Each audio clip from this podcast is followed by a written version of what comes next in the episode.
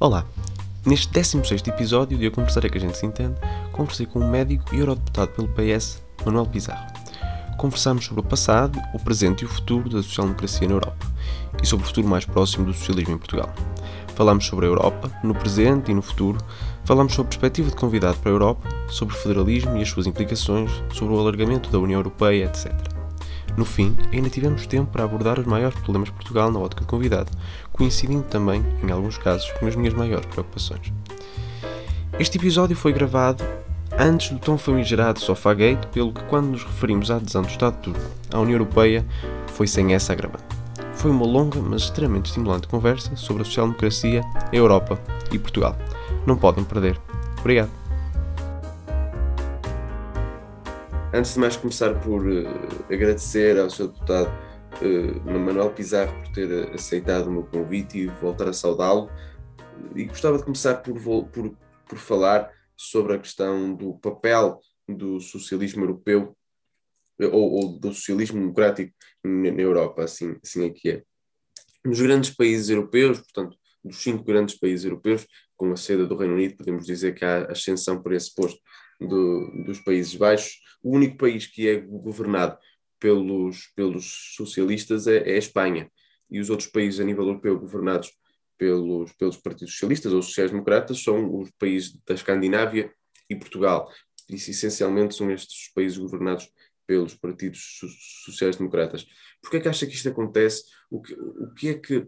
Ou, eh, por exemplo, na Alemanha, que vai, ter eleições no final do ano, as sondagens põem o SPD em terceiro lugar atrás dos verdes, ou seja, uma, uma maior alternativa ao, ao, ao, partido de Angela Merkel e à CDU é, é, são, ou são os verdes. Por que acha que isto acontece e que consequências tem este, esta passagem dos, dos socialistas europeus, por exemplo, na Alemanha a terceiro lugar?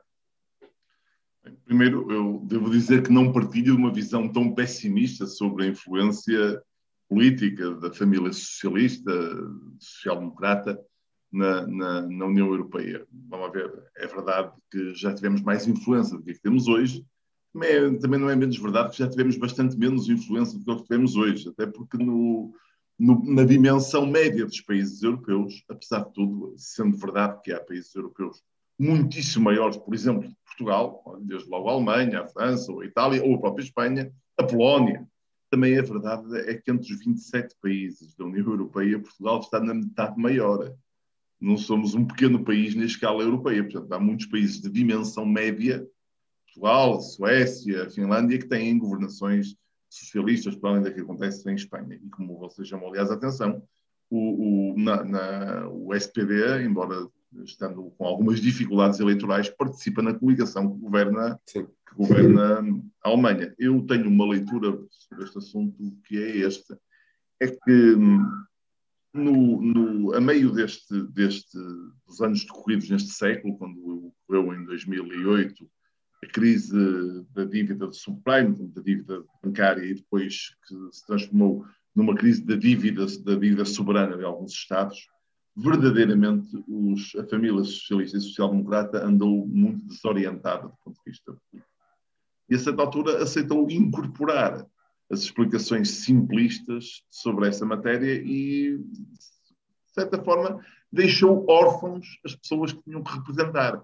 Eu não acredito numa espécie de determinismo histórico marxista que liga cada partido político a uma, a uma corrente social, a uma classe social. Não acredito que o mundo se divida assim, mas é, mas, mas há algo em que eu estou profundamente convencido. É que é mesmo verdade que os partidos tem obrigação de representar eh, um conjunto de pessoas. Eh, eh, somos todos portugueses, mas o Partido Socialista não representa exatamente as mesmas pessoas, sei lá, que o CDS representa. Com isto não estou a dizer que haja uma estratificação social, económica rigorosa, mas é evidente, sei lá, os, os trabalhadores, as pessoas que, trabalham por conta de outras, sentem-se especialmente representadas pelo PS. Se o PS um dia abandonar as causas do mundo do trabalho, será penalizado nas eleições. Eu acho que aconteceu a alguns partidos socialistas e sociais-democratas na Europa é que abandonaram as causas que era suposto uh, representarem. Claro que a política tem horror ao vazio. Quando uma, uma determinado grupo social não está representado por ninguém, aparecerá alguém para o representar. Sim. Mas qual é que deve ser o caminho que deve ser tomado pelos partidos socialistas europeus? Por um lado, uma, uma maior influência do, de, uma, de, uma, de uma terceira via associada uh, de Tony Blair ou Bill Clinton, ou uma, uma via mais radical, que, por exemplo, foi experimentada por Jeremy Corbyn, mas correu mal eleitoralmente.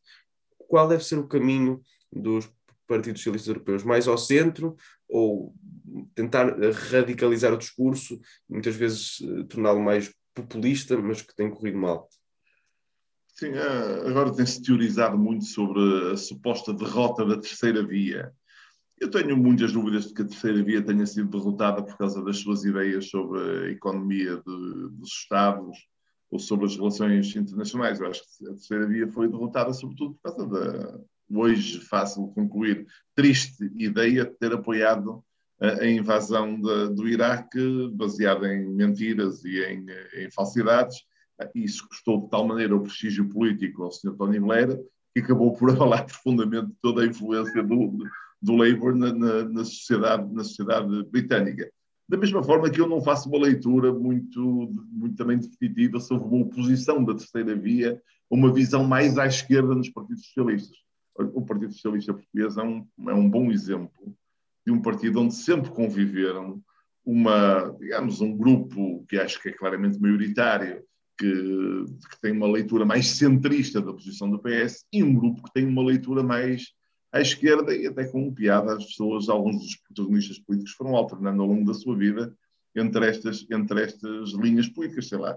No imediato pós-25 de Abril, o Manuel Alegre foi um apoiante fervoroso e decisivo do Mário Soares na sua operação de fazer do PS um partido de vocação centro-esquerda com uma vocação centrista.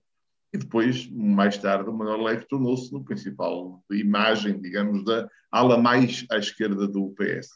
Também deixe-me só comentar lateralmente que eu também tenho dúvidas tenha sido a sua posição mais à esquerda que tenha custado o, o resultado eleitoral ao Sr. Corbyn na Inglaterra.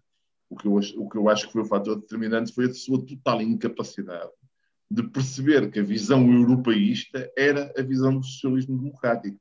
E isso, com franqueza, o Sr. Corbyn não percebeu. Eu não sei se isso é ser mais de esquerda ou menos de esquerda, mas, mas eh, eu acho que a ideia da cooperação no espaço europeu é uma ideia de progresso e a mim custa-me não associar a esquerda à ideia de progresso. Sim, mas, então, mas qual é que acha que deve ser? Ou disse que a invasão do, do, do Iraque foi um, um, um, grande revés para a, a, terceira via e para a posição de, e, e para o estatuto de Tony Blair. Mas é, é a terceira via ainda a solução e para, para um maior crescimento do socialismo a nível europeu? Eu acho que é sobretudo fazer uma análise clara sobre os problemas de cada país e sobre as soluções políticas. Eu devo dizer que na base de um compromisso ideológico que não é, este não é muito fechado, o compromisso ideológico do socialismo democrático não é muito, muito fechado. É difícil, sei lá, citar autores de referência do socialismo democrático. Não é uma, não é uma operação de grande, de grande simplicidade. O socialismo democrático tem uma visão muito pragmática, que, aliás, é, é definido nas palavras desta ideologia, quer dizer, por um lado, democracia, liberdade plena. O PS em Portugal, e eu acho que no essencial os partidos socialistas eh, e sociais-democratas na Europa são referenciais da vida democrática, isso ninguém, ninguém questiona. E depois, uma, a visão de que essa democracia plena, essa liberdade individual plena, não pode ser, eh, e talvez seja isso que nos separa dos liberais, não pode ser plenamente exercida sem que um conjunto de direitos sociais sejam assegurados pelo Estado. Porque aqueles que vivem na pobreza extrema, na exclusão social, na miséria, sem emprego, sem habitação digna, sem acesso à educação, sei lá, não têm a mesma liberdade dos outros. Portanto, não é, a liberdade não é uma coisa puramente uh, abstrata, exerce-se em concreto e em concreto precisa de condições sociais. Dito isso, eu acho que o principal desafio dos, dos socialistas é encontrarem a resposta, a resposta concreta em cada, em cada país. Agora, a resposta concreta não pode ser abandonar esta ideia em nome de um qualquer radicalismo de esquerda que não tenha em conta o respeito integral pela, liber, pela democracia, incluindo, por exemplo, a liberdade de iniciativa económica e a valorização da liberdade de iniciativa económica, mas também não pode ser o esquecimento de um certo equilíbrio que os partidos socialistas têm ambição de fazer e que só conseguem ter sucesso quando fazem, nomeadamente a ideia de que os trabalhadores não podem ser deixados na mão da livre iniciativa económica que tenderá a espezinhá-los conforme se demonstra pela história. Há pouco falava das, das divisões ou algumas divisões internas no, no PS. Em geral, os partidos, quando estão no, no poder, essas divisões esbatem-se e, e, não, e, não há, e não há muito esse, esse problema. Mas, mas no, nos últimos tempos e na sequência das eleições europeias, uh, nas, das eleições presidenciais, assim aqui é, percebemos que há uma divisão até mesmo dentro do, do governo. O, o, apoio de Pedro Nuno Santos à Ana Gomes e o artigo que depois escreveu no público de, demonstrou isso mesmo.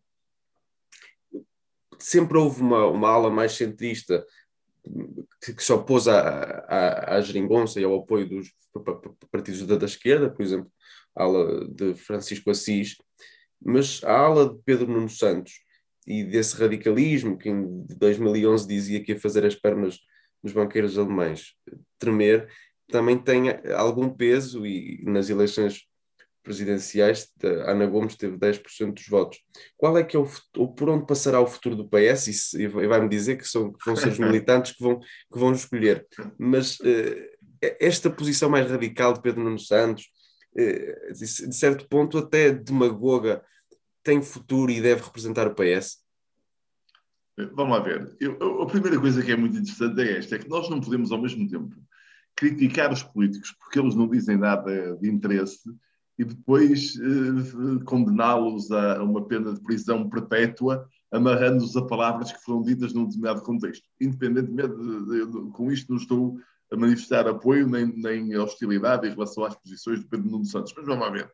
A declaração que ele fez, fez-la num, num, contexto, num jantar do Partido Socialista, numa altura em que o PS estava na oposição, e fez-lo uh, naturalmente de maneira, de maneira simbólica.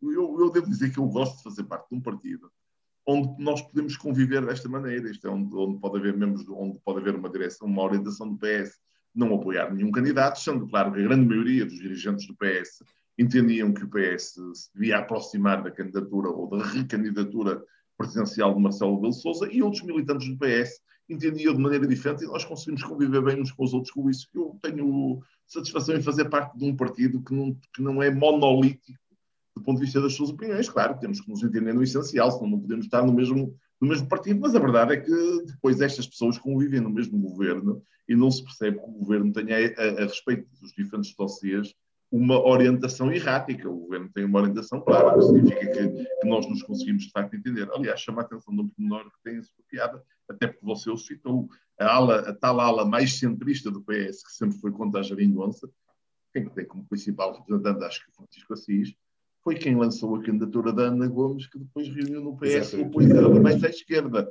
O, o, que revela que isto é tudo bastante mais mutável. Eu acho que o que esteve em causa nas eleições presidenciais, mais do que uma questão ideológica, foi uma questão tática.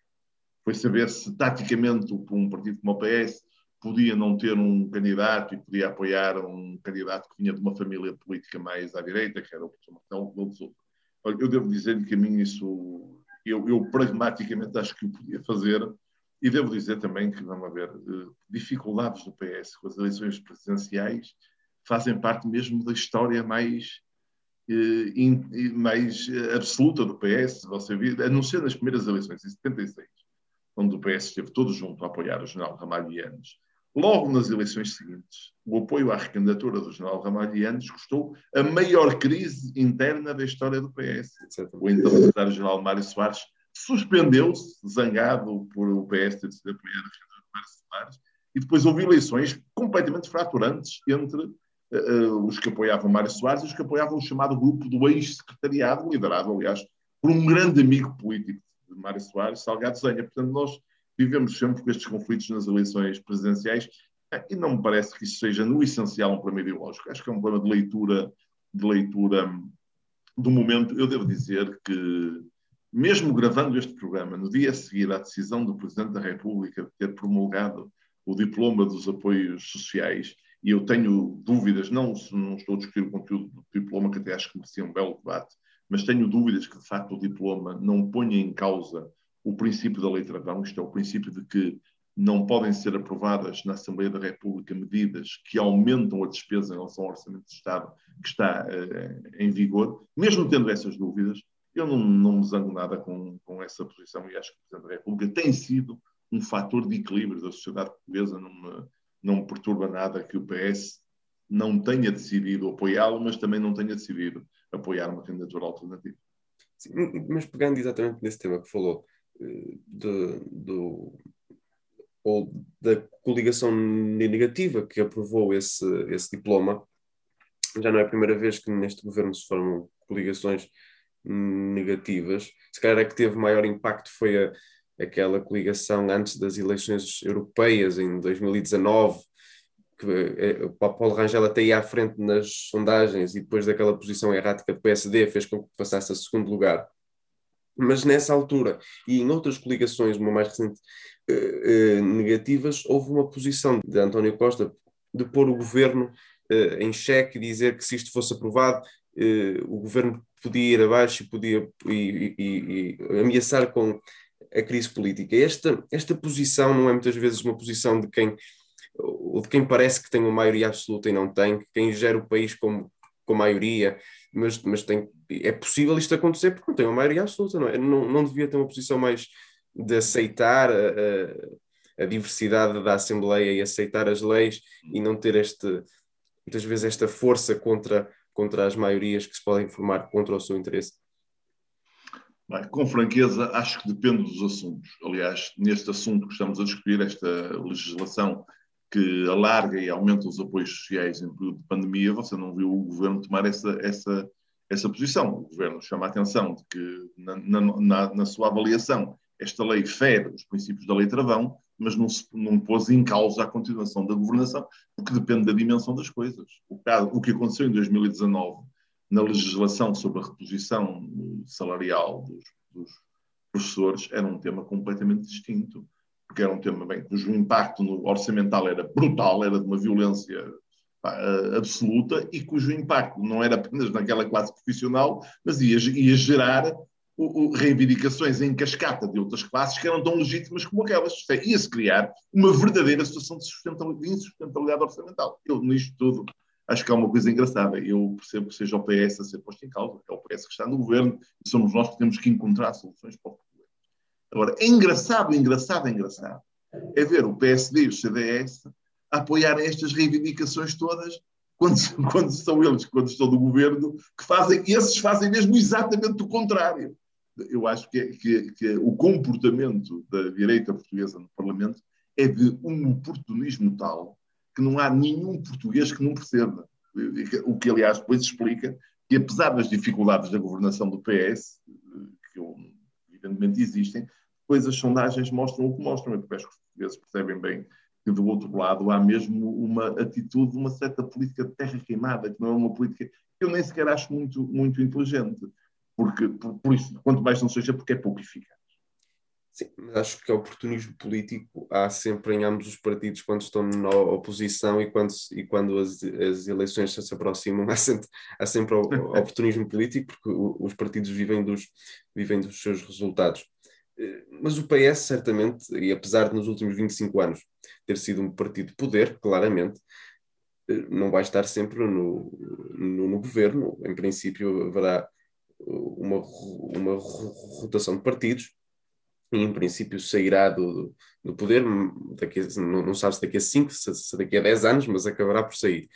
Uh, e já se começa a perceber, voltando ao que estava a dizer inicialmente, começa-se a perceber dentro do, dentro do PS esta, já uma crise, de, uma crise de, da sucessão, ainda em nosso primeiro-ministro está bem, mas já começa a parecer que já uma, dentro do, do, próprio governo já começa a haver peças a mexer para, para quem vai suceder e para quem, para quem vai seguir ao cargo de secretário-geral do, do PS. Uh, eh, acha, acha que isto já começa a acontecer uh, e, e, e, quem é que, ou uh, provavelmente vai dizer-me que não, mas quem é que quem é que se começa a aproximar mais dessa, dessa possível sucessão? Eu primeiro eu tenho uma análise, é, primeiro, tem toda a razão, o PS não vai ficar para sempre no poder, bem mal estaria a democracia portuguesa se isso acontecesse. Eu, e sendo dirigente do PS, eu acho que tem que haver, evidentemente, alternância na, na, na governação, se bem que na experiência dos últimos, dos tais últimos 20 anos, a alternância na governação não ofereceu nada de extraordinário aos portugueses, mas enfim, mas, como princípio, acho que deve haver alternância na, na, na governação.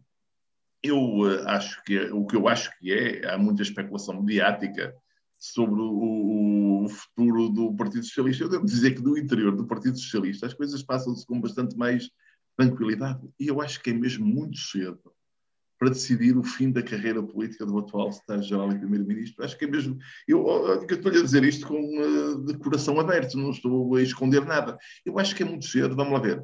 Uh, se tudo ocorrer nos calendários políticos normais, o mundo está suficientemente instável para que nenhum de nós possa ter a certeza sobre isso. O que se espera que haja é eleições legislativas, alguns no início do outono de 2023, daqui a dois anos ou qualquer coisa. Eu não tenho nada a certeza que o candidato do PS a essas eleições não vai ser, uma vez mais, António Costa. E com franqueza, eu até compreendo o interesse dos mídias e compreendendo o interesse dos mídias também compreendo o seu interesse. Mas eu tenho alguma dificuldade em pronunciar-me sobre o que é que eu penso que vai acontecer lá para 2026 ou 2027. Não sei se está vendo, no calendário político isso chama-se eternidade. É uma coisa que a gente deve, deve discutir com, com, eh, com, enfim, com eh, ponderação. Então acha possível um terceiro mandato seguido do mesmo primeiro-ministro, sendo que isso só aconteceu com Cavaco Silva de 85 a 95. Acha que isso é outra vez possível? Uh, acho que é possível. A resposta a essa pergunta é que acho que é possível. Olha, e a julgar pelos dados, repito, que são sempre as sondagens, valem o que valem. A única sondagem que conta mesmo é o dia das eleições.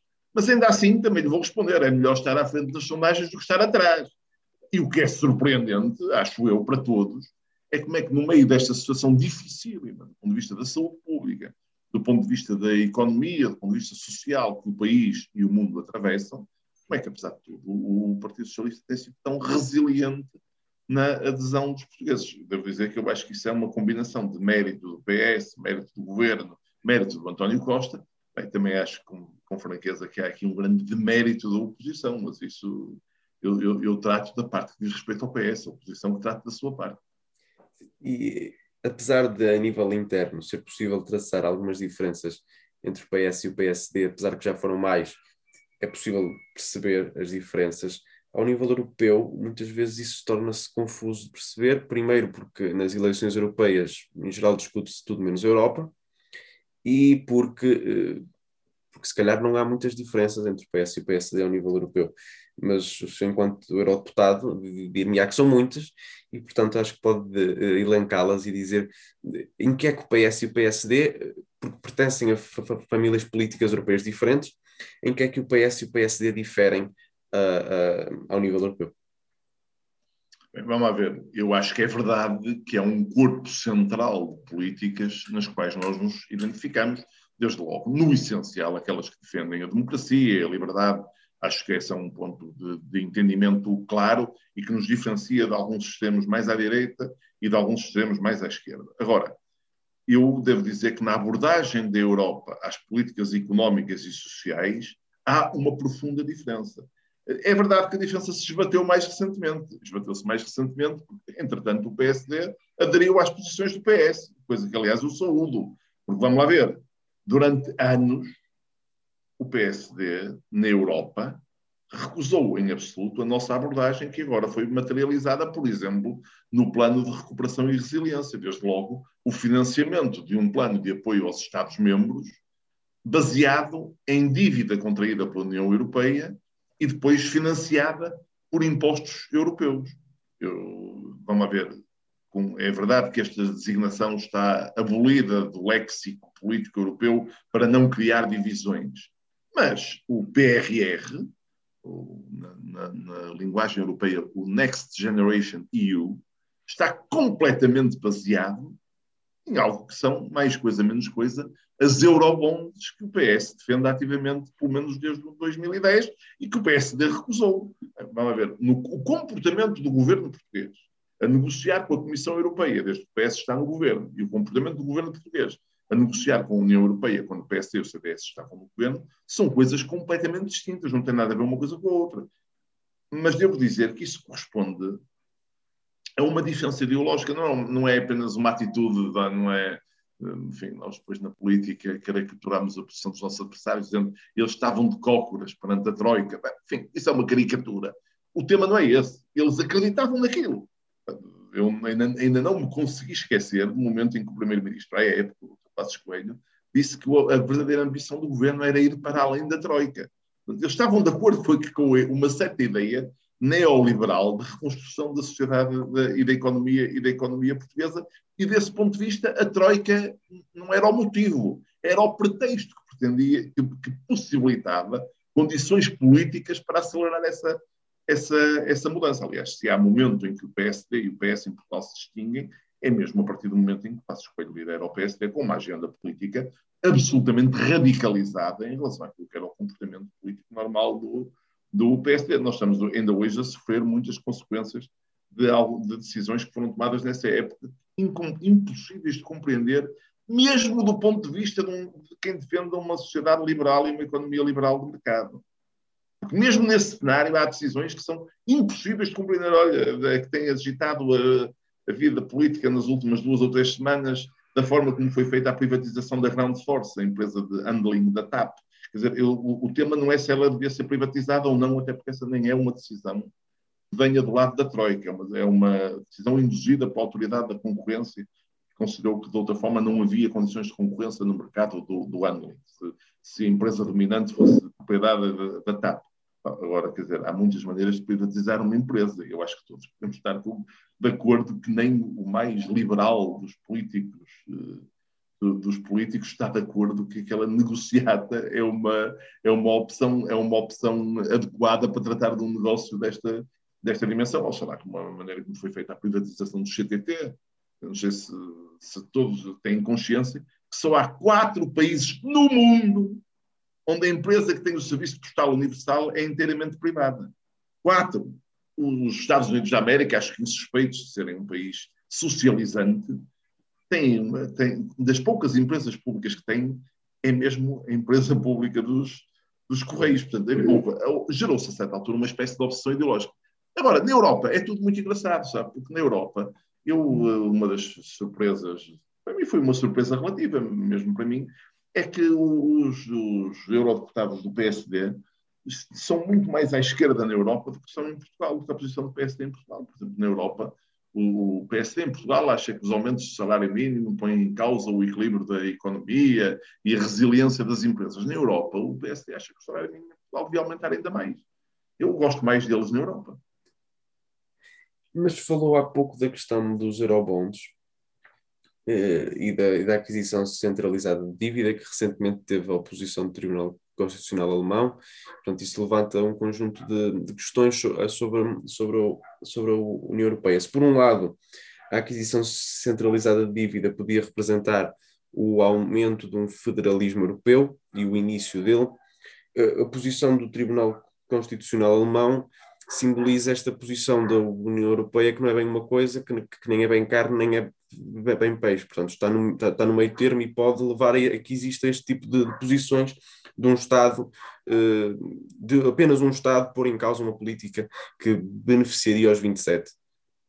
E, este, isto é um entrave a, a, ao aumento da, da, da, harmonia entre os, entre os Estados-membros, e por outro lado eh, se devia continuar a caminhar para um federalismo europeu?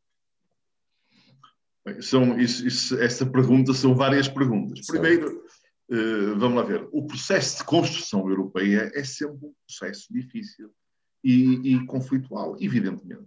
O milagre na Europa é nós termos-la construído. Esse é que é o milagre. E eu tenho, porque é absolutamente extraordinário ver como é que nações tão diferentes, Estados tão distintos, de todos os pontos de vista, background cultural, eh, tradição política, religiosa, bem, países que andaram, alguns deles, em guerras durante séculos, as pessoas foram educadas a considerar o cidadão que está do outro lado da fronteira como um inimigo, conseguiram fazer este projeto conjunto político, económico e do meu ponto de vista social. Eu acho que essa vai ser a grande evolução da Europa nas próximas décadas, vai ser o aprofundamento da União Europeia Social, da Europa Social.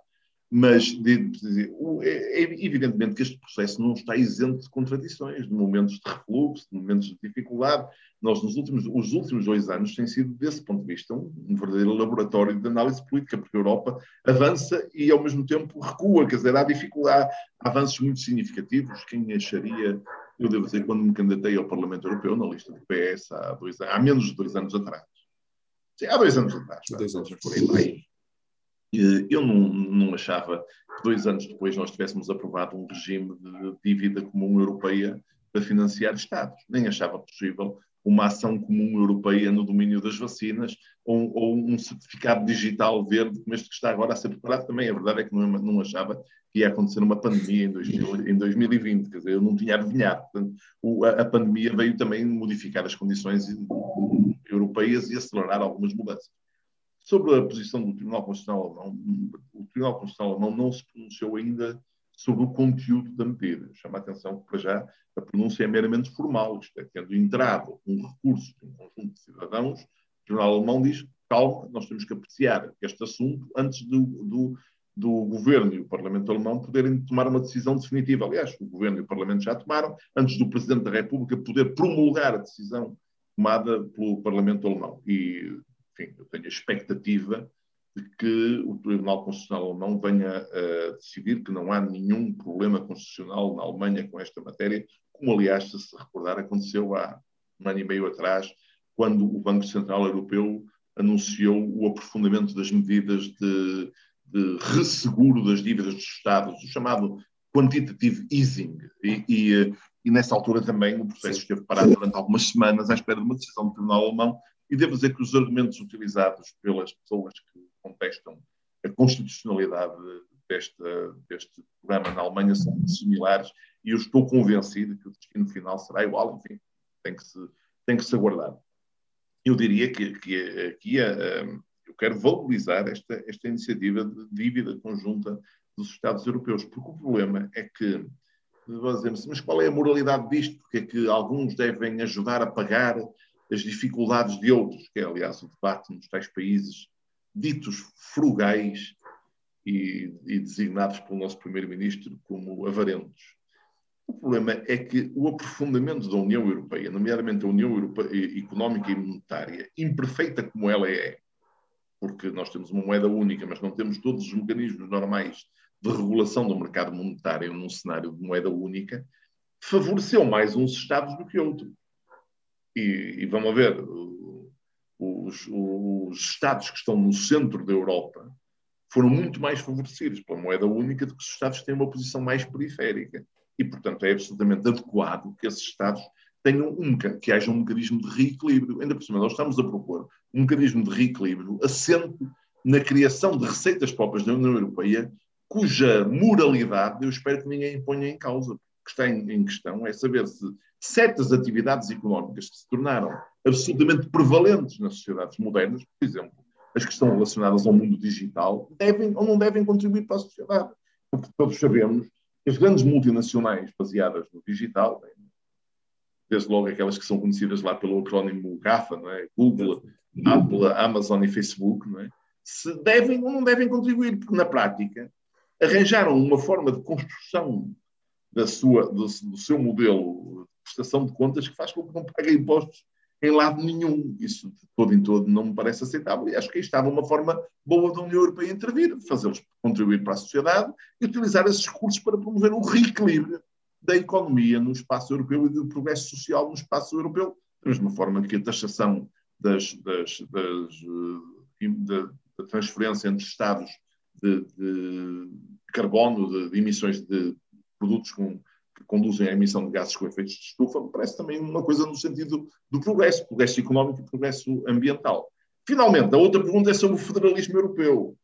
Eu aí não sei se tenho exatamente a mesma posição de, de, de que, que, o PS tem, mas eu devo dizer que eu, do ponto de vista filosófico, sou a favor de algum aprofundamento do, do federalismo à escala, à escala europeia. Eu acho que a Europa, se quer continuar a ter uma, um papel central no mundo, tem que aprofundar alguns federativos. Eu não, a ver, a discussão sobre o papel da Europa nas relações internacionais ou na segurança à escala mundial é o debate sobre, sobre se nós temos ou não temos meios para intervir. Se nós nos limitamos a fazer uma intervenção de natureza política, indignamos-nos, ou se temos meios para, para intervir. Agora, devo dizer também que esta é uma matéria muito difícil, porque se há área onde há diferenças marcantes entre os Estados-membros, é mesmo a visão geoestratégica sobre a posição da, da Europa e, compreensivelmente, olha, nós temos desde logo um primeiro problema que eu estudei agora muito nestes últimos dois anos, porque faço parte da, do, do, do, grupo do Parlamento Europeu para as relações com a República Russa, que é o tema da relação com a Rússia, quer dizer, este pequeno vizinho que nós temos a leste. É? E, e, entre a nossa, uma certa tentativa pragmática de um conjunto de Estados-membros entre os quais Portugal se encontra, de que era mais útil procurar estabelecer uma relação franca e leal com a Rússia, reconhecendo que nós temos diferenças irreconciliáveis e a posição, eu diria, compreensível de alguns países da antiga órbita soviética, olha, desde logo os países bálticos ou a Polónia, de rejeição absoluta de qualquer aproximação à Rússia, há um caminho que temos que percorrer em conjunto. Sim, e falava está da questão da, da política externa europeia e esta, esta comissão tem um comissário para para a política externa, que aliás foi envergonhado eh, na Rússia eh, pelo governo de Putin. Isto levanta, isto uma questão eh, importante quanto à, à, geopolítica europeia. Se por um lado os países como Portugal têm uma relação muito mais próxima com o Atlântico, com a África, com a América, ou com, com a América, que nos tornam, historicamente sempre fomos um país muito, muito, muito dado ao oceano, mas por outro lado, os países do centro europeu e os países bálticos, como a Polónia, a Letónia, a Estónia, etc., que têm um medo bastante compreensível face a invasões russas e, portanto, eh, até que ponto é que isso, esses interesses nacionais e depois se vêem muitas vezes em políticas europeias, os interesses franceses e alemães são sempre os que, os que, os que prevalecem a nível europeu, até que ponto é que esses interesses e, por exemplo, os interesses alemães quanto ao gás russo, etc. Até que ponto é que esses interesses não são entraves uh, irremediáveis para uma posição futura de um maior federalismo europeu? Vamos ver, é evidente que há aqui dificuldades, e essas dificuldades são inegáveis, por alguma razão, eh, as, as estratégias de relações exteriores da União Europeia têm muitas dificuldades e muitas contradições. E a razão é essa, é que há mesmo interesses divergentes entre os Estados-membros. Agora, a verdade é que se há 20 anos alguém dissesse que a Europa ia ter um representante para as relações exteriores, na altura diriam isso não é possível. Não é mesmo possível, é todo em tudo impossível. E agora já tem. Podemos questionar se a sua intervenção é tão decisiva quanto devia ser, e nem estamos a personalizar no atual representante, no Sr. José Porrel, anterior representante, a, a Sra. Mogherini, são pessoas muito bem preparadas, mas depois, eh, depois defrontam-se com essa coisa que você evidenciou muito bem na sua pergunta, com a existência de visões muito distintas entre os diferentes países europeus sobre o que é que deve ser a posição geoestratégica da, da Europa. Eu devo, dizer, desse ponto de vista, que eu não vejo nenhuma alternativa que não seja combinar a intransigente defesa de um conjunto de princípios, desde logo a adesão da União Europeia aos princípios da democracia, do Estado de Direito, do Estado democrático, com uma certa realpolitik, um certo pragmatismo. Vamos ver. Eu acho que é um bocadinho, é pouco razoável imaginar que a União Europeia vai ter uma influência profunda na modificação da orientação política do Estado russo. Não me parece que nós tenhamos dimensão nem condições para o fazer, não é? Quer dizer, não, com franqueza. E, portanto, talvez seja mais útil uma tentativa de aproximação para nos entendermos em alguns aspectos essenciais do que manter um braço de ferro que conduz à radicalização da posição russa e mais, conduz à eternização da influência direta da Rússia sobre a desestabilização de alguns dos países da União Europeia. Hoje a Rússia tem tem, eh, nos Estados do leste europeu, tem adversários consistentes e permanentes, já são mais inimigos do que adversários, Por razões compreensíveis, eu estou de acordo, eu percebo a posição dos povos e dos Estados bálticos, como percebo a posição do povo e do Estado polaco. Mas depois tem aliados, porventura, inesperados. Por exemplo, a Hungria. E, e tudo isso contribui para dificultar o entendimento no plano, no plano europeu.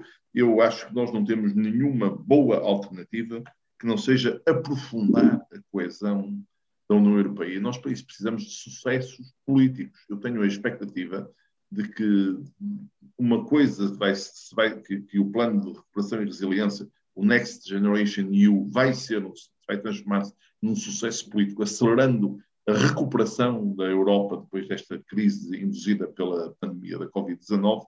E devo dizer que, não, do meu ponto de vista, não está escrito o resultado final da vacinação. E que, apesar das dificuldades que nós enfrentamos no presente, que eu, eu confio que dentro de três ou quatro ou cinco meses nós vamos todos perceber que a abordagem conjunta da União Europeia ao programa de vacinação, se bem que possa ter tido alguns erros de percurso, vai ser a forma de conduzir a que o primeiro continente onde se vai generalizar a, a, a imunidade de grupo em relação à Covid-19 vai ser mesmo o continente europeu. Falou aí da questão da Hungria e da, e da, sua posição face à Rússia. Diria que a posição da direita radical e a sua proximidade face à Rússia começa a perceber que existe, eh, até por exemplo, Salvini e a sua relação que, que, que também existe com, com, com Vladimir Putin. Mas recentemente também, eh, quando foi a, da, da aprovação deste, deste plano europeu, um, houve, tivemos a oposição polaca e russa e, e húngara, aí está, para, assim, aqui é ao, ao, ao, plano, ao plano europeu de, de resiliência. Uh, esta, este, neste momento, os governos polaco e o governo húngaro põem em causa algum princípio de constitucionalidade da União Europeia face a democracias e face aos, aos, aos direitos que, que, que os seus cidadãos devem ter? Eu, vamos ver, eu acho que o modelo de, de governação política nesses Estados não é uma democracia liberal perfeita, como aquela que devia ocorrer no essencial dos países da Europa, da União Europeia. Mas devo dizer que também confio na capacidade do, da União Europeia de ir avaliando e influenciando esses processos políticos.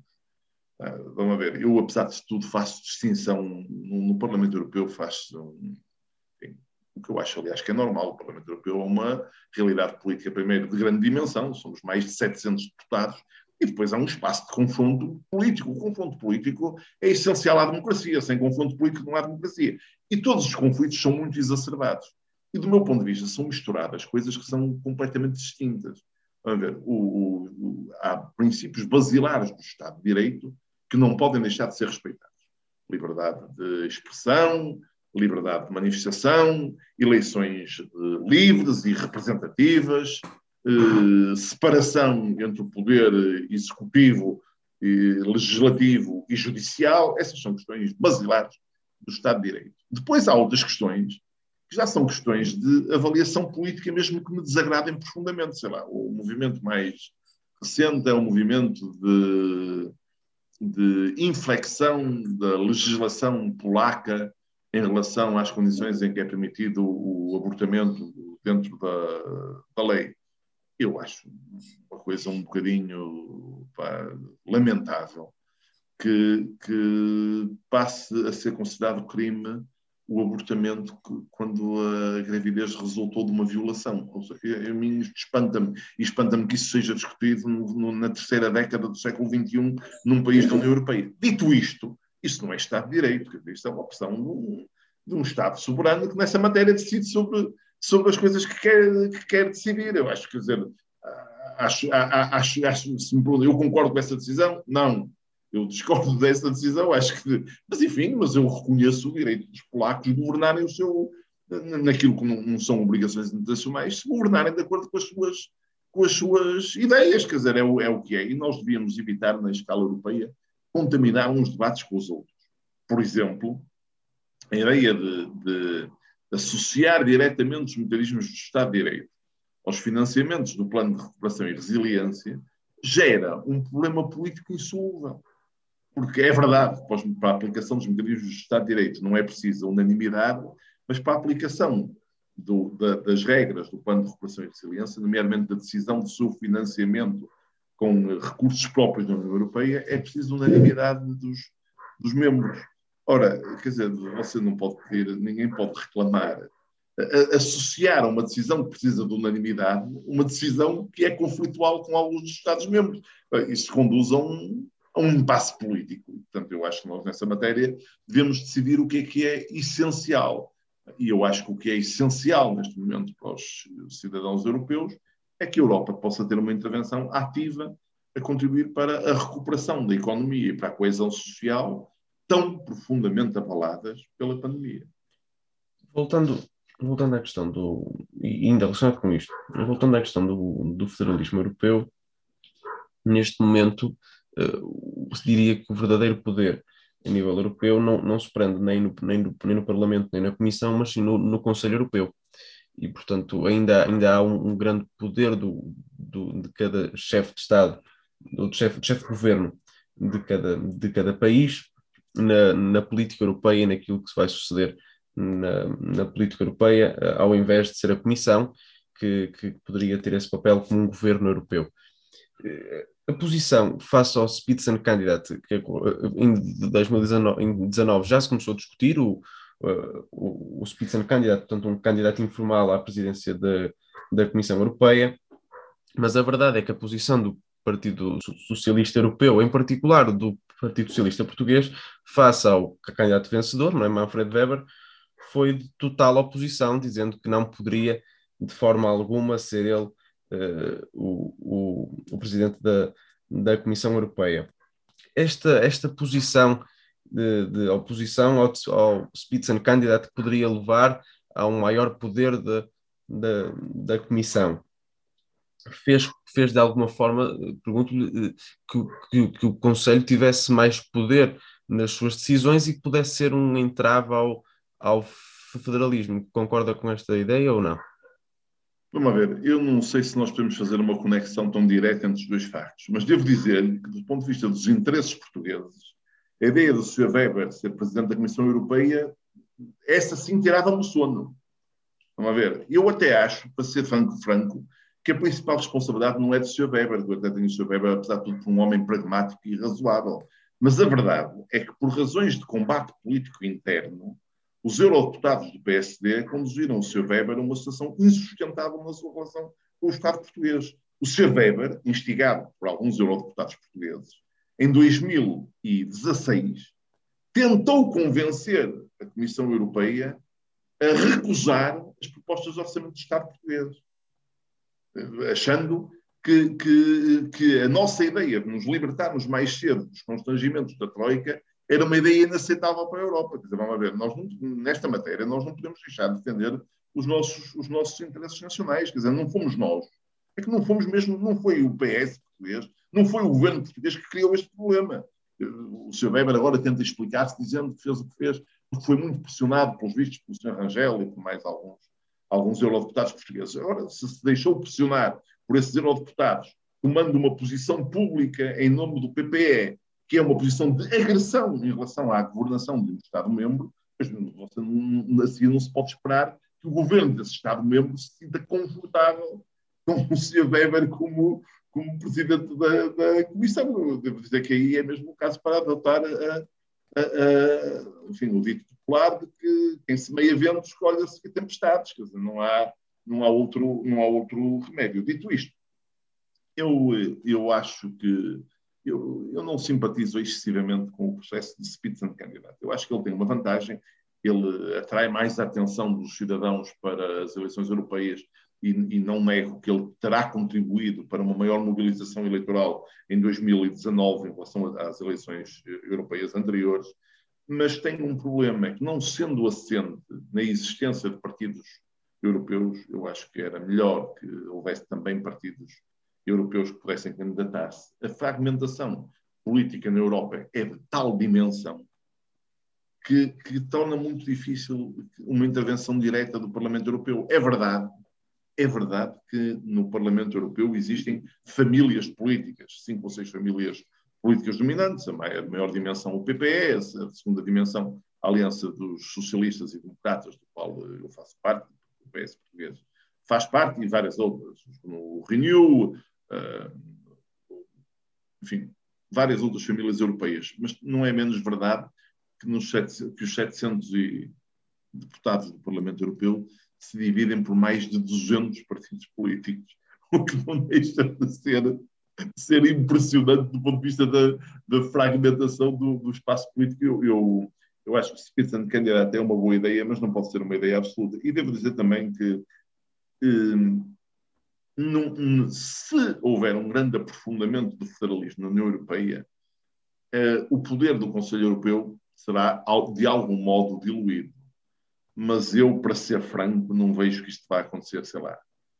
Vamos usar um cenário razoável. Na próxima década, não estou a, eh, admito que possa vir a acontecer no futuro, mas na próxima década não estou a ver que, que isso possa acontecer. Vamos ver. Nós fizemos uma opção. Eu acho que fizemos bem quando no final da década, quando, durante a década de 90 e no início deste século, a União Europeia optou por apoiar ativamente a queda do chamado Bloco de Leste, definido, pela, definido na Guerra Fria sob a influência de, da, da, União Soviética, e depois a integração de muitos desses países do centro barra centro-leste da Europa na União Europeia, evidentemente que esse processo de alargamento, que eu acho que contribui no, contribuirá no futuro para uma União Europeia mais forte, no imediato tem como efeito dificultar muito uh, o aprofundamento das, político da, da, das coisas. Eu, agora, eu acho que essa opção de longo prazo foi bem feita.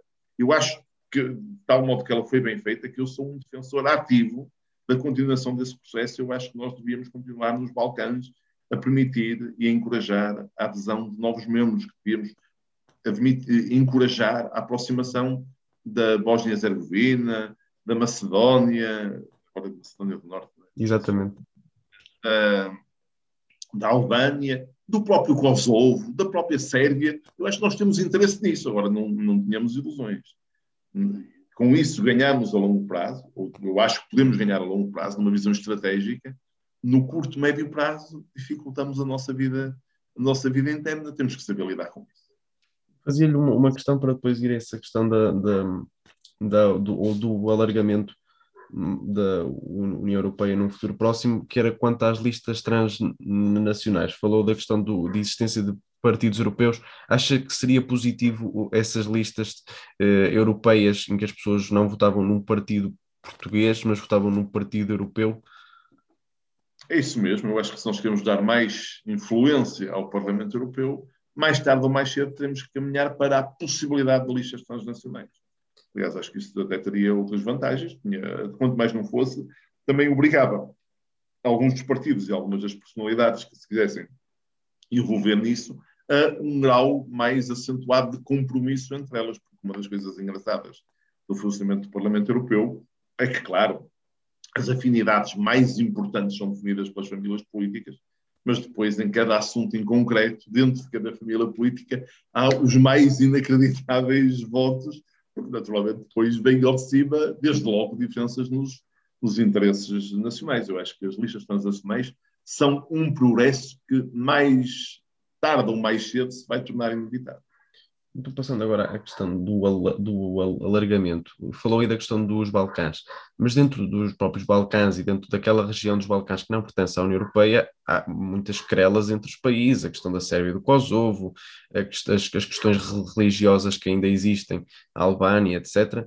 Isso não seria, não poderia eh, com a entrada na União Europeia dificultar com, está com, com ainda a existência do direito de veto, a importância do Conselho Europeu, não poderia pôr em causa a governabilidade da União Europeia?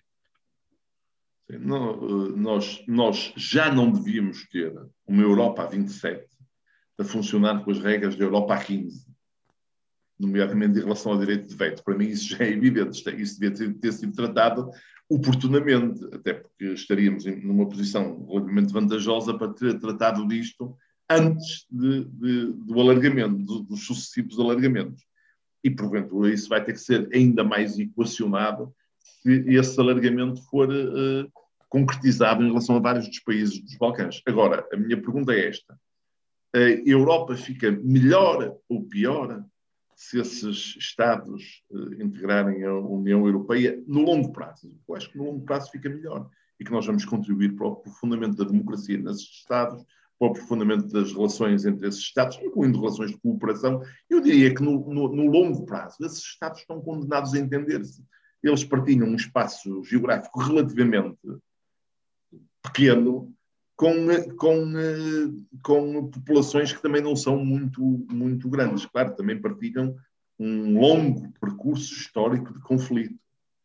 Mas vamos ver, mas no espaço europeu haverá percurso histórico de conflito maior do que aquele que era historicamente protagonizado, sei lá, pela Alemanha e pela França.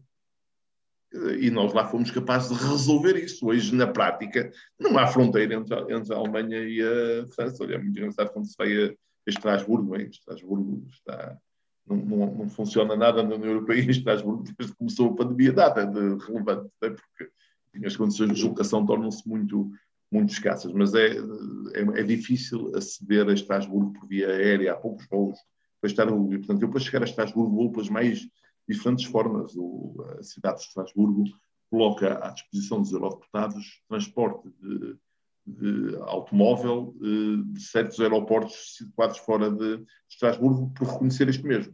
De uma das vezes fui de Estugarda, portanto, voei de, para Estugarda, depois para Estugarda, depois foram-me lá buscar. E o que é engraçado é que nós passamos da Alemanha para a França sem dar por ela. Eu só dei por ela porque o meu telemóvel mudou de uma, uma operadora qualquer alemã para uma operadora francesa. De outra forma, é impossível, é impossível a gente saber que mudou de fronteira e, portanto, se, foi possível resolver entre os Estados, de, de, entre os Estados europeus, eu acho que os Balcãs nós temos que fazer um contributo para um entendimento de longo prazo. E, e mesmo que nós possamos questionar várias dos, de, das formas como são governados alguns daqueles Estados, eu valorizo muito os progressos que têm sido feitos, é absolutamente extraordinário o acordo que entre, entre a Macedónia e a Grécia, que permitiram até a mudança do nome de um, do Estado. Isto tem um profundo significado, é uma coisa muito difícil. Prestou a carreira política alguns dos dirigentes políticos destes, destes Estados. Não estou para saber se, independentemente de tudo o resto, se isto não, não, não teve efeito nos resultados eleitorais de antecipas na, na Grécia, e ainda assim eles fizeram. Não o teriam feito se essa não tivesse sido uma condição de base para uma negociação entre a União Europeia e a, e a Macedónia do Norte resolver, resolver este problema. Eu tenho nesta matéria a visão de que tudo o que é feito no sentido da, de uma paz duradoura, de um entendimento duradouro entre os povos, é algo com valor que deve ser estimulado. E a Turquia? Qual seria possível o, o alargamento à Turquia? Eu, ainda bem que essa pergunta é feita em uh, março de 2021. Pá, se você me perguntasse isto há dois anos, eu dizia que sim e agora você ia buscar essas minhas declarações e agora, senhor, o que é que tem a dizer com a sua perspectiva otimista? Eu acho que hum, a ideia de alargar a União Europeia à Turquia era uma boa ideia política, porque isso contribuiria para consolidar uma visão democrática, moderna, eh, laica do Estado turco, e desse ponto de vista nós não podemos ignorar nem a dimensão nem a posição geográfica da Turquia, nem a longa história de conflito entre a Turquia e vários espaços da, da, da Europa, conflito que, aliás, permanece até os nossos dias de forma mais dramática na ilha de Chipre. A aproximação à Turquia é uma boa ideia. Eu reconheço que ela está mais difícil de executar. Uh, este mais difícil para executar já é mesmo muito otimista, mesmo muito otimismo da minha parte, dizer isto assim, numa, época, numa altura em que a Turquia parece ter evoluído de um modelo de Estado laico democrático, ainda com dificuldades, para um modelo muito autocrático e de uma certa islamização da governação da governação da, da sociedade. E, e será isto um mero fenómeno transitório um esforço para o senhor eh, Erdogan se manter no poder ou será uma mudança mais profunda na sociedade turca, eu acho que há sinais contraditórios e que nós não nos podemos, eh, não podemos tomar ainda uma decisão definitiva, porque é verdade que no meio de tudo isto, não deixa de ser verdade que foram países, partidos seculares democráticos que ganharam as eleições nas grandes, autárquicas nas grandes cidades nas grandes cidades turcas, o que além de mais significa que essas eleições foram possíveis. Eh, eu sei que sim, os resultados foram impugnados, preciso repeti-las, mas a verdade é que elas foram possíveis e finalmente foram os partidos de oposição que as, que as venceram. Hum, eu acho que nós devemos procurar manter uma relação com a Turquia, mas não escondo que estou hoje muito menos otimista em relação ao futuro no médio prazo dessa relação. Então, se fosse Bem, Turquia. Respondendo diretamente, conforme as coisas estão hoje, a Turquia não é elegível para aderir ao Então, se fosse a Turquia, por exemplo, de, de Ataturk, mesmo atendendo a, às dificuldades no Chipre, uh, e a um, algum receio que possa existir dos Estados próximos, por exemplo, retomando ao Império Otomano e, a, e a, à chegada às portas de Viena, uh, seria possível uh, esse, esse alargamento? talvez a Turquia de Ataturk nem sequer tivesse chegado a invadir a ilha de Chipre, portanto, talvez estivéssemos numa, numa circunstância mais favorável. Mas também lhe devo dizer que nós às vezes tendemos a idealizar aquilo que eram as condições do passado e, portanto, enfim, eh, a Turquia terá sempre a tentação de se afirmar como o grande Estado que é na charneira entre o Ocidente e o mundo islâmico. A Turquia nunca não poderá desistir desse seu desse seu papel. Isso temos que, temos que compreender. Eh, eu tenho a expectativa de que a história da relação entre a Europa Ocidental, a Europa da União Europeia e a Turquia não tenha neste, nestes últimos desenvolvimentos, repito, autoritários e, e, a sua, a sua, os seus momentos finais e que seja possível evoluir ainda para uma solução melhor. Gostava de voltar então ainda à, à política nacional.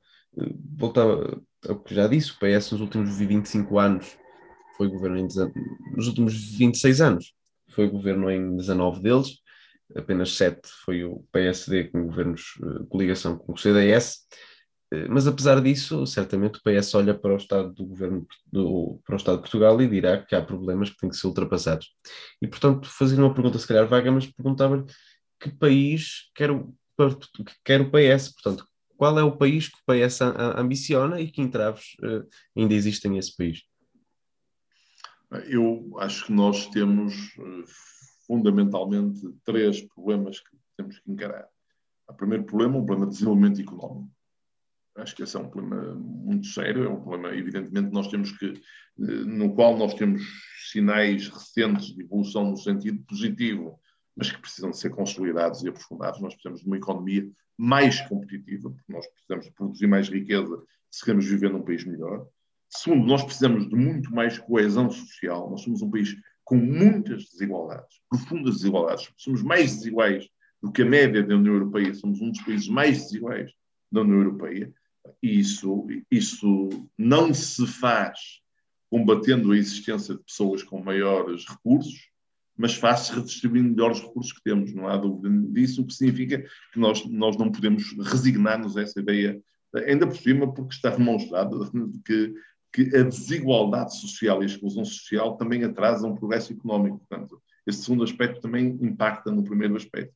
E, finalmente, nós precisamos de mais coesão territorial. Eu acho que não há dúvida nenhuma que nós não conseguimos produzir um país que tenha os mesmos índices de qualidade de vida e desenvolvimento no todo nacional isso parece-me totalmente inaceitável. Eu acho que nós precisamos de encontrar uma solução para isto. Eu acho que em cada um destes indicadores, não é verdade que nós sejamos pior hoje do que estávamos há 20 ou 30 ou 40 anos. Nós estamos melhor em todos os indicadores. Nós temos progredido em todos eles.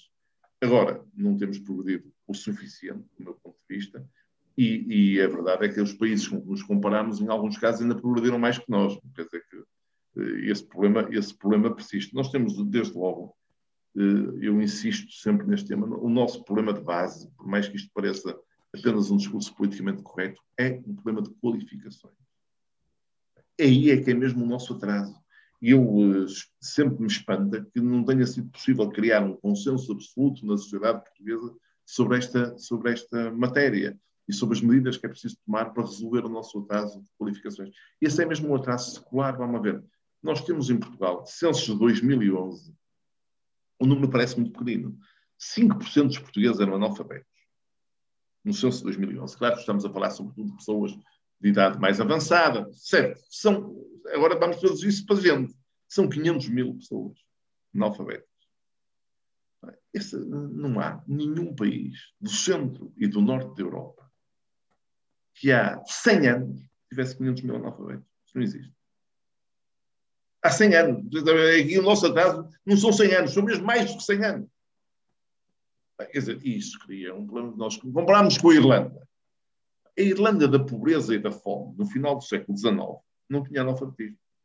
Esse problema estava resolvido.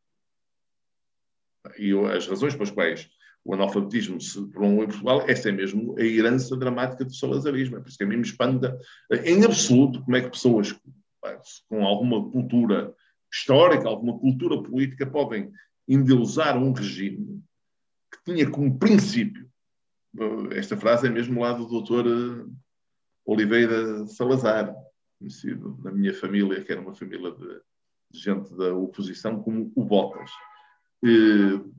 parece que o senhor usava sempre umas botas produzidas lá na aldeia dele, portanto, que, é, que era essa frase que foi dita por ele, escrita por ele, que saber ler, escrever e contar já é suficiente para um chefe de família Portugal. O, o, além do mais, conduziu a que, quando, chegou, quando chegamos ao 25 de Abril, um terço dos portugueses não sabiam ler, escrever e contar. Portanto, se acham que um, um, regime no século XX ter produzido isto, é ter produzido um país, quer dizer, eu, eu fico espantado e que alguém possa pôr em causa o, progresso extraordinário que nós tivemos. Fico, eu acho que a nossa batalha, o, o plano de recuperação e resiliência, volta a pôr um enfoque nisso. A nossa batalha é a batalha das qualificações. Se você me convidar, você escolha lá um dado demográfico que o ponha, um dado estatístico que o ponha em estado de choque. A mim o que põe é haver 10%, são 10, são 9% de jovens que nem estudam, nem trabalham, nem estão em formação. Vamos ver, então nós dizemos que um dos problemas mais dramáticos da sociedade portuguesa é a crise demográfica, a falta de renovação das gerações.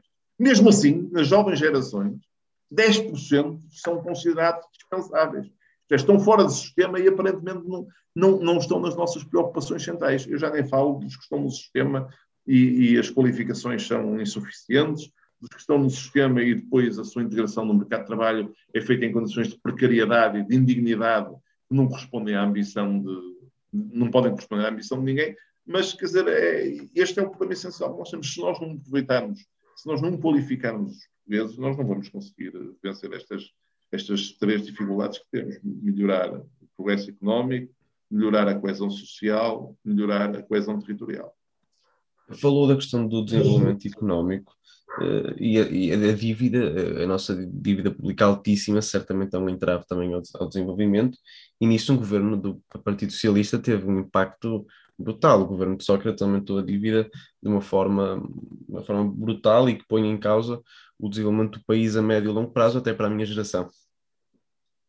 Uh, e, mas não acha que, por exemplo, agora no plano de, de, de, de recuperação e resiliência, 74% 75% da, da bazuca europeia vai para, vai, para, uh, vai para o Estado diretamente e não vai para as empresas. Isso não, não, não devia haver uma maior predominância das empresas no, no desenvolvimento do país, porque Portugal tem uma economia com um Estado bastante grande, com impostos altos, e a própria CDE, eu já citei esse estudo aqui algumas vezes, diz que os impostos em Portugal face ao, ao, ao, ao nosso país ao nosso PIB são, são muito altos, eh, não, não devia haver uma maior, uma, uma maior aposta nas, nas empresas, no, no, crescimento de riqueza, para aí sim poder haver uma maior redistribuição, porque se a manta é curta, quando se puxa, depois fica os pés de fora. Não, não, não, não, não devia ser essa opção, ao invés de cada vez um Estado maior, mais burocrático, que consome mais recursos e que acaba por não criar a riqueza necessária para Portugal. É, tá, foi o 11 país a entrar na União Europeia, com a Espanha, e, e, já foi ultrapassado por países que entraram em 2004, que, que estiveram hum. sob o jugo da, da União Soviética. Isso não, não, não é um atestado de alguma incompetência aos governantes portugueses nos últimos anos? Bom, também são aqui várias questões. Primeira questão, o, o plano de recuperação e resiliência e a, a parte que vai para as empresas ou vai para outras funções. Primeiro, o, o PRR não pode ser avaliado isoladamente. PRR é um, um dos instrumentos do financiamento através de, de, dos fundos comunitários. Ele nem é o maior, é um investimento muito significativo, tem 15 ou 16 mil milhões de euros, mas, por exemplo, o quadro comunitário de 2030 tem mais do dobro desse, desse montante. Portanto, mais do dobro, não quase o triplo, desse, praticamente o triplo desse montante. Portanto, o, a proporção relativa tem que ser avaliada em conjunto. As coisas que são elegíveis para o plano de recuperação e resiliência são as que são elegíveis para o plano de recuperação e resiliência. Há coisas que não são. Muitos dos chamados investimentos públicos são investimentos absolutamente essenciais para o sucesso das iniciativas empresariais privadas. Investimentos no domínio das infraestruturas. Olha, quem eu mais ouço reclamar, eu faço política sobretudo aqui a partir do Porto, como, como acho que o José Paulo Soares sabe, eh, quem mais eu ouço reclamar a construção da IC35 entre, entre a A4 em, em, na Fiel e a zona sul do distrito do, do Conselho de Marco Canaveses em Alpendurada, são os, empresários, são, são os empresários que eu mais ouço reclamar isso. Ora, isso é investimento público? É investimento público. Vai ou não vai melhorar a atividade empresarial? Eu acho que vai. Quem eu mais ouço reclamar? A conclusão da variante AN14 entre Famalicão, Trofa, Santo Pires e a Maia são as empresas, são quem mais reclama esse, esse investimento. Portanto, há muito investimento público que, direta ou indiretamente, é investimento na atividade económica. A melhoria das ligações, a melhoria da mobilidade, já nem vou dizer. É, é porque eu acho que faz aqui uma dicotomia que, é uma falsa, que em muitas áreas é uma falsa dicotomia. O investimento na qualificação das pessoas, sendo classificado como investimento nos centros de formação profissional, nas escolas, é um investimento indiferente à economia, não são os empresários que reclamam, bem, do meu ponto de vista, que é preciso que as pessoas tenham maior formação, nomeadamente maior habilitação digital, para que as empresas se tornem mais competitivas. Esse investimento, nesta lógica, está classificado como investimento no setor público, mas quer dizer, é um investimento que repercute diretamente no setor privado. Já nem vou discutir se os 1.200 ou 1.300 milhões de euros que estão na tal bazuca, agora parece que a designação politicamente correta é vitamina, eh, alocados ao sistema de saúde são, são essenciais para a economia. Se alguém tinha dúvidas sobre isso, o ano 2020 e a pandemia clarificou que sem saúde não há economia. Não há economia que resista à ineficiência de um sistema de saúde. Portanto, melhorar o sistema de saúde e a sua resiliência, do meu ponto de vista, é contribuir para a economia e contribuir para a economia, nomeadamente das empresas, das empresas privadas. Portanto, eu acho que há aqui uma, que nós não devíamos colocar esta. Primeiro, devemos analisar no conjunto dos fundos comunitários e não isolar a parte da bazuca. Segundo, não devemos eh, ser absolutistas na separação do que é, que é investimento público e investimento privado. Uma grande parte do investimento público é essencial, é estrutural para promover o, eh, as empresas e o investimento privado. E terceiro, numa nota mais política, eu acho sempre engraçadas as críticas eh, que se fazem ao investimento público e eu ouvi isso, sobretudo acho que este foi muito protagonizado pelo PSD, esta crítica de que há demasiado investimento público na bazuca e, e, falta de investimento para as empresas. Eu só sugiro que eles digam exatamente qual é o investimento público que está a mais. É que vão lá e digam. Nós entendemos que não deve ser feito. Sim, não, para o Serviço Público de Saúde não devem ser dados este dinheiro, devem ser cortados 200 ou 300 milhões.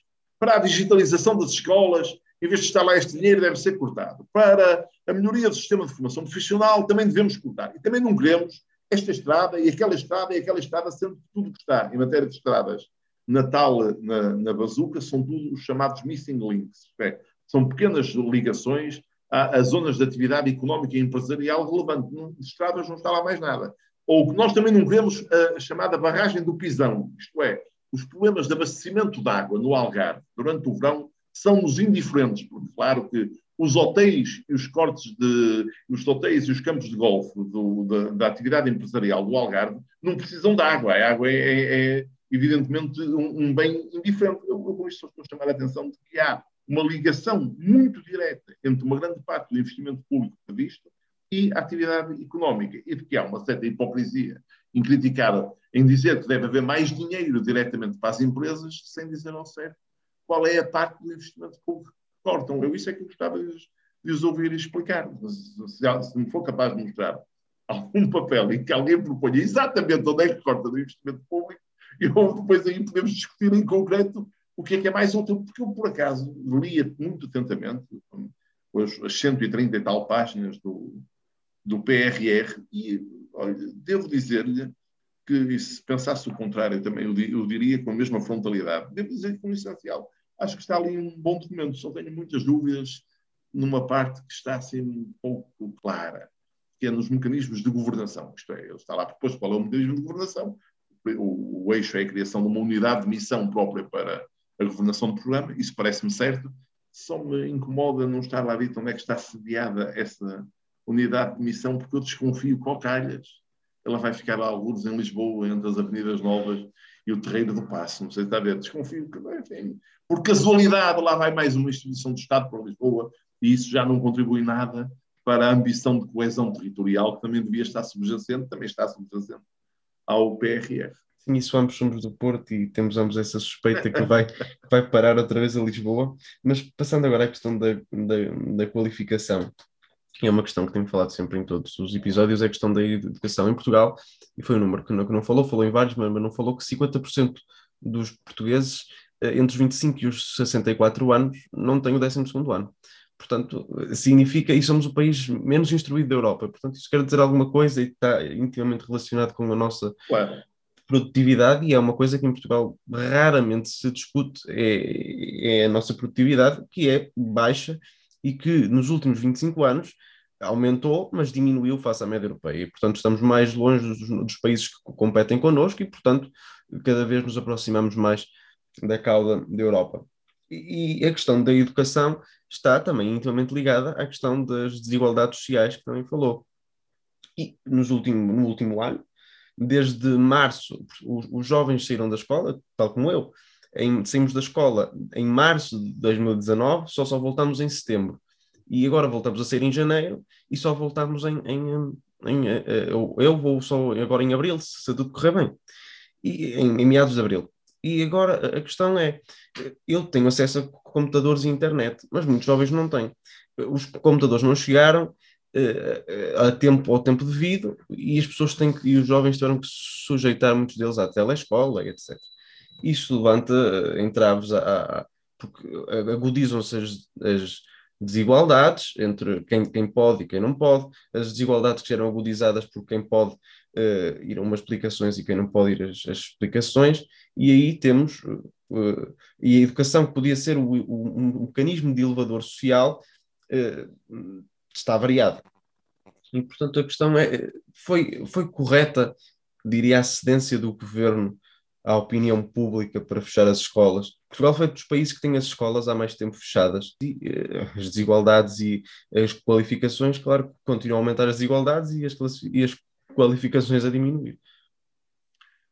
Vamos ver, eu acho que é dramática da realidade que descreve, e descreve uh, em termos que eu acho que são totalmente corretos, é dramática. Evidentemente que isto vai ter consequências para esta, para esta geração, para a geração da qual você faz parte, mas eu até diria que quando se chega à sua idade, as coisas ainda, ainda vão que não vão. As pessoas têm uma Sim. maior capacidade de, de, transição para sistemas digitais. Eu acho que para as crianças mais jovens é, a, a, situação é ainda mais, ainda mais dramática e, naturalmente, há aqui uma estratificação social total.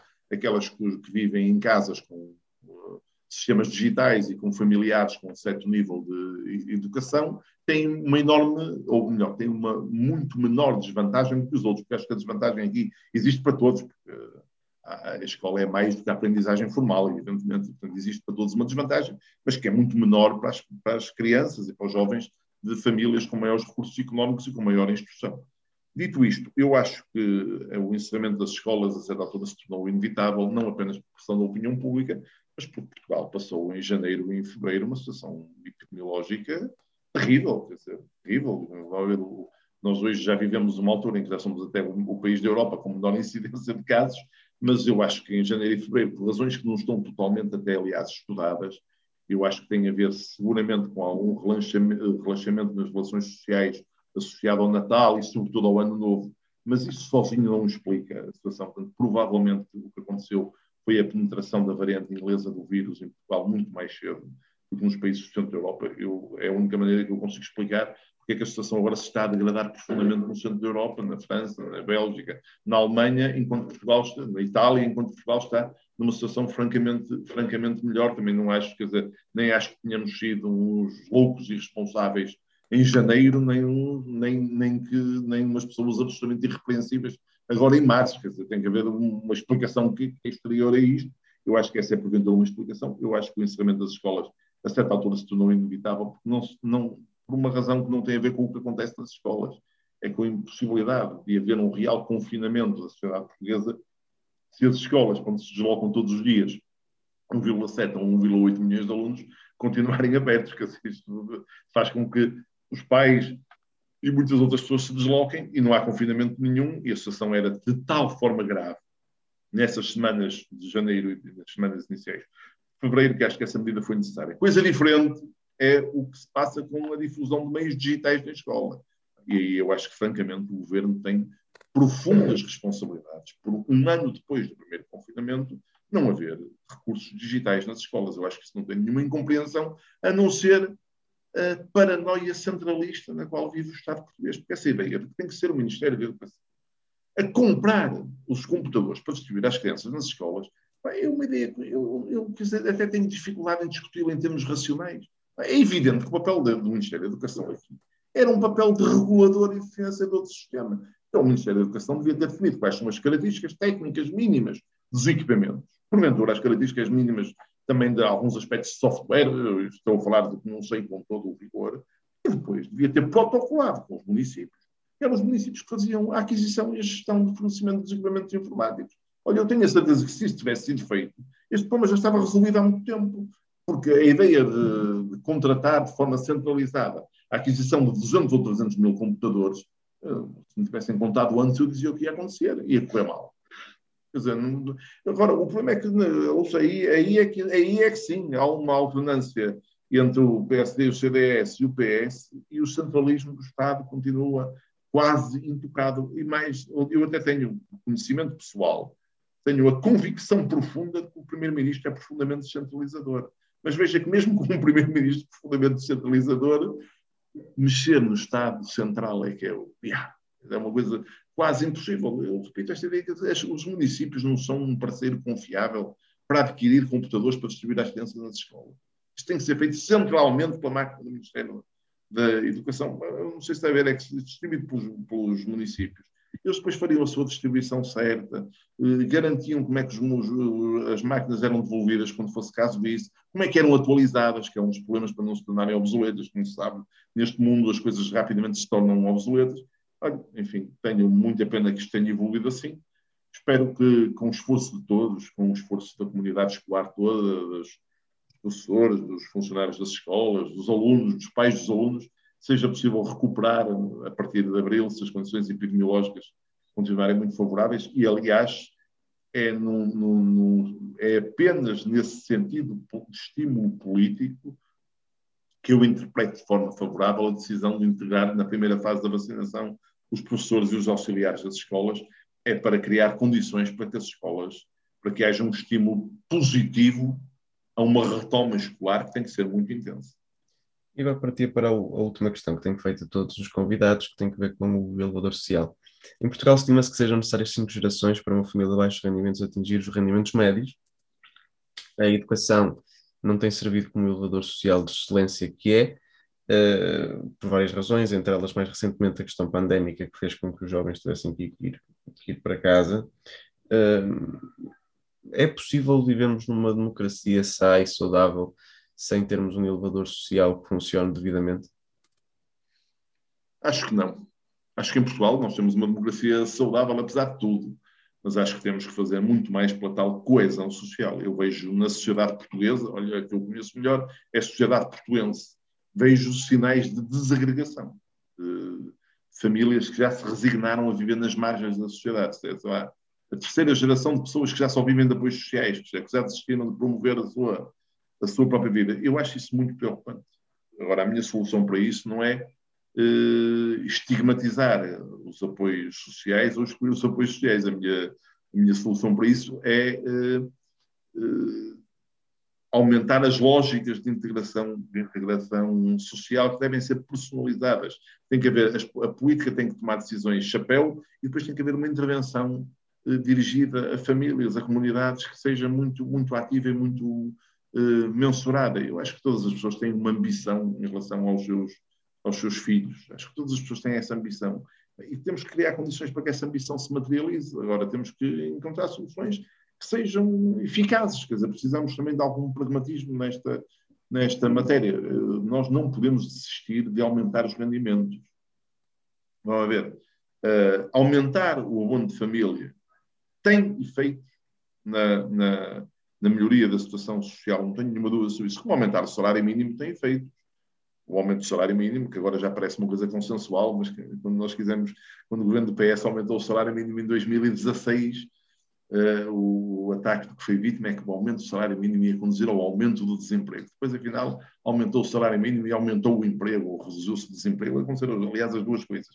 E, e, isso pareceu uma surpresa e parece que agora o aumento do salário mínimo já deixou de ser tabu na sociedade portuguesa. Já nos convencemos que o salário mínimo tem que aumentar, claro. Problema, o salário mínimo aproxima-se, começa-se a aproximar excessivamente do salário médio. O resto do salário médio tem sido muito inferior ao progresso do salário mínimo e temos que lidar com esse problema. Nós temos que aumentar os salários, temos que aumentar os rendimentos, temos que aumentar as políticas redistributivas e temos que ter uma ação determinada para as principais bolsas de pobreza e de exclusão social. Desse ponto de vista, olha, também lá está no PRR uma linha de financiamento própria para medidas de, de, de, combate à pobreza e à exclusão social nas, nas, áreas metropolitanas de Lisboa e de Porto, onde o fenómeno é, do ponto de vista da sua expressão numérica, seguramente mais, mais grave, e desse ponto de vista isso até me parece, me parece adequado, mas, mas nós temos que atribuir absoluta prioridade à promoção socioeducativa das jovens gerações, com especial atenção às pessoas de origem socioeconómica mais difícil. Ainda por cima, nós sabemos que, este não é um problema apenas português, é um problema da Europa, sabemos que hoje a, a, a percentagem de crianças em risco de pobreza em Portugal ultrapassa as 20%, uma em cada cinco. E sabemos uma coisa que, olha, do meu conhecimento médico, biológico, é que está demonstrado quais são as razões biológicas pelas quais a pobreza impacta no futuro. Há até um trabalho muito engraçado na Nature, vai dar 20 anos, que diz poverty goes straight to the brain. Isto é, a pobreza prejudica as, as potencialidades atuais e futuras daquela criança e é algo com o qual nós não podemos continuar a. Sim, tínhamos certamente aqui conversa para mais hora e meia e até falar sobre os problemas do centralismo, sendo uma pessoa ligada muito ao, ao Porto, mas temos que avançar para o, para, para o fim e perguntar qual foi o, os livros que, o livro que escolheu para falar aqui hoje.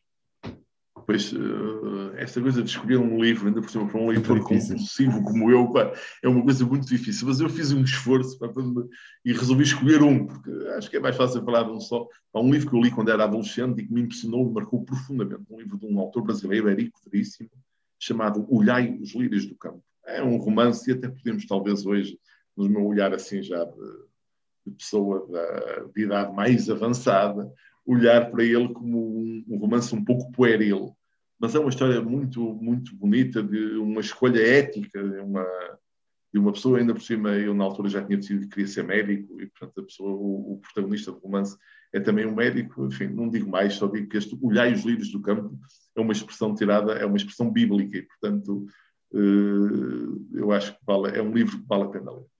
E quais foram os autores que te influenciado ideologicamente ou de outra maneira? Eu, vamos ver, tenho que reconhecer, mesmo que possa parecer eh, fora do meu tempo, que eu ainda sou um, ainda tive uma grande influência da literatura marxista. Eu não tenho nenhuma dúvida que na, na literatura marxista há coisas que estão completamente tapadas e, portanto, que não têm nenhuma relevância, do meu ponto de vista, para a análise do mundo em que nós vivemos. Sei lá, aquela ideia do materialismo histórico, de uma espécie de determinismo na evolução da história que aconteceria. Mas há muitos outros elementos, desde logo uma análise da importância da economia para a política e da política para a economia e, da, e a ideia da dialética. Podemos dizer que nenhuma destas duas ideias é originariamente uma ideia marxista, mas a verdade é que é Carlos Marx quem clarifica a sua influência dialética vem hegeliana, vem Hegel, e, e, a ideia da relação entre a economia e a, e a política é também uh, anterior, mas a verdade é que Carlos Marx coloca isso num, num plano muito claro. Eu acho que o marxismo é hoje, continua a ser um instrumento útil.